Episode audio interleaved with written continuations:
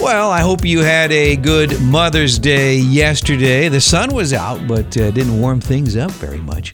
I'm Don Barry, and this is your Sioux Falls Current Flash briefing for Monday, May 11th. We call this your five minute connection to what's going on. Today's program is being brought to you by MPI Video, Media Productions Incorporated. They have a new video out. It's a 2020 pandemic video about Sioux Falls. It's a uh, three minute music video. Check it out on Facebook, MPI Video. We have a cloudy, cool weather forecast here. Partly cloudy, 53 for a high today. Then tomorrow, cloudy and 55. Warming up, though, later on this week. So that's some good news there. Our music flashback song went to number one on this very day back in 1985. What is that, 35 years ago? Wow. Anyway, this song went to uh, number one. Here it is.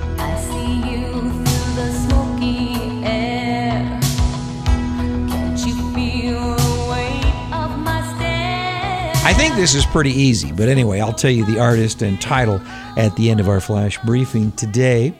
Celebrity birthdays for May 11th include this guy.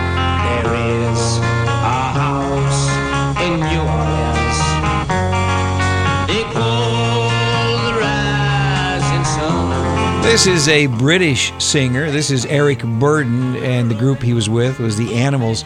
Uh, Eric Burdon turns 79 today.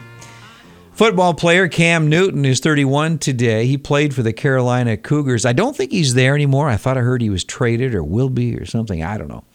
Actor Jeffrey Donovan is 51 today. Remember the show Burn Notice? He was the star of that show.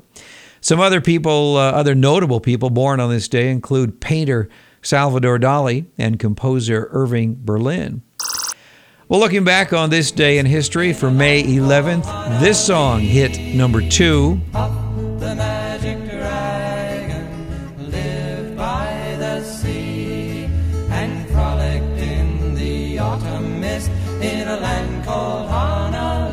Yeah, in 1963 on this day, Peter, Paul, and Mary uh, had the song Puff the Magic Dragon that went to number two. It did not get some airplay because people thought it was kind of a drug song.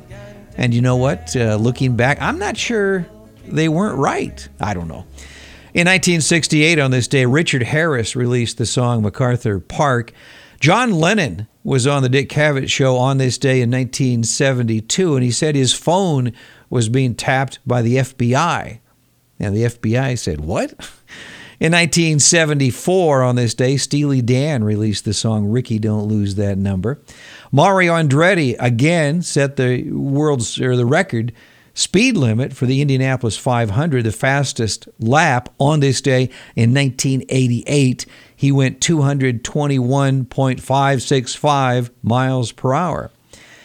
And a year ago today, in 2019, American actress and Me Too activist Alyssa Milano urged women to go on a sex strike after Georgia State uh, passed a new abortion law. In the national headlines here, Pope Francis is calling on leaders of European Union countries to work together to deal with the social and economic consequences of the coronavirus pandemic.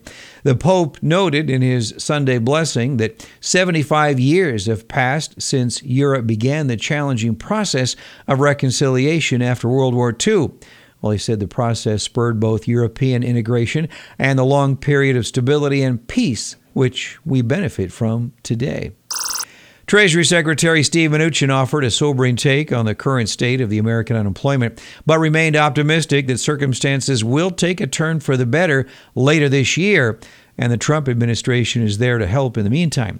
Mnuchin said the ongoing shutdown would make it unsurprising if half the people did not work, but insisted this is a temporary situation. Well, in South Dakota news on Saturday morning, a 25 year old man died and three others were injured in a two vehicle crash north of Parker, South Dakota. According to authorities, a pickup was heading north on South Dakota Highway 19 when it moved to the southbound lane to avoid a collision with a car that was heading south in the wrong direction. Well, the car moved back into the southbound lane where the two vehicles collided. The 25 year old man driving the car was pronounced dead at the scene, and the crash is still under investigation. Yesterday, SDSU celebrated its 2020 graduates. Because of COVID 19, the university decided to host a virtual commencement ceremony. It looks like we will see Legion Baseball in South Dakota. The South Dakota uh, Legion Baseball Commissioners held a meeting on Saturday. It was decided to allow a season for American Legion Baseball in South Dakota, which will obviously include certain guidelines. Now, North Dakota, Minnesota, and Wisconsin have canceled their Legion seasons. Today's quote for the day is from Rob Siltanen. The people who are crazy enough to think they can change the world are the ones who do. Well, I'm Don Barry. Again, thanks for checking in today. I do appreciate it. Our flash briefing flashback song went to number one on this day back in 1985. This is Madonna and Crazy for You.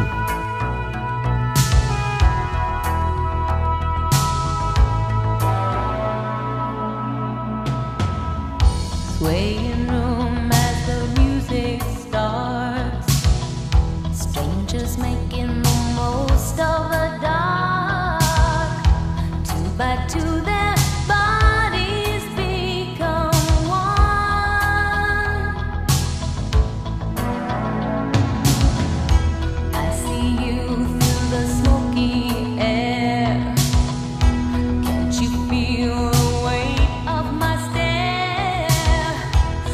so close by.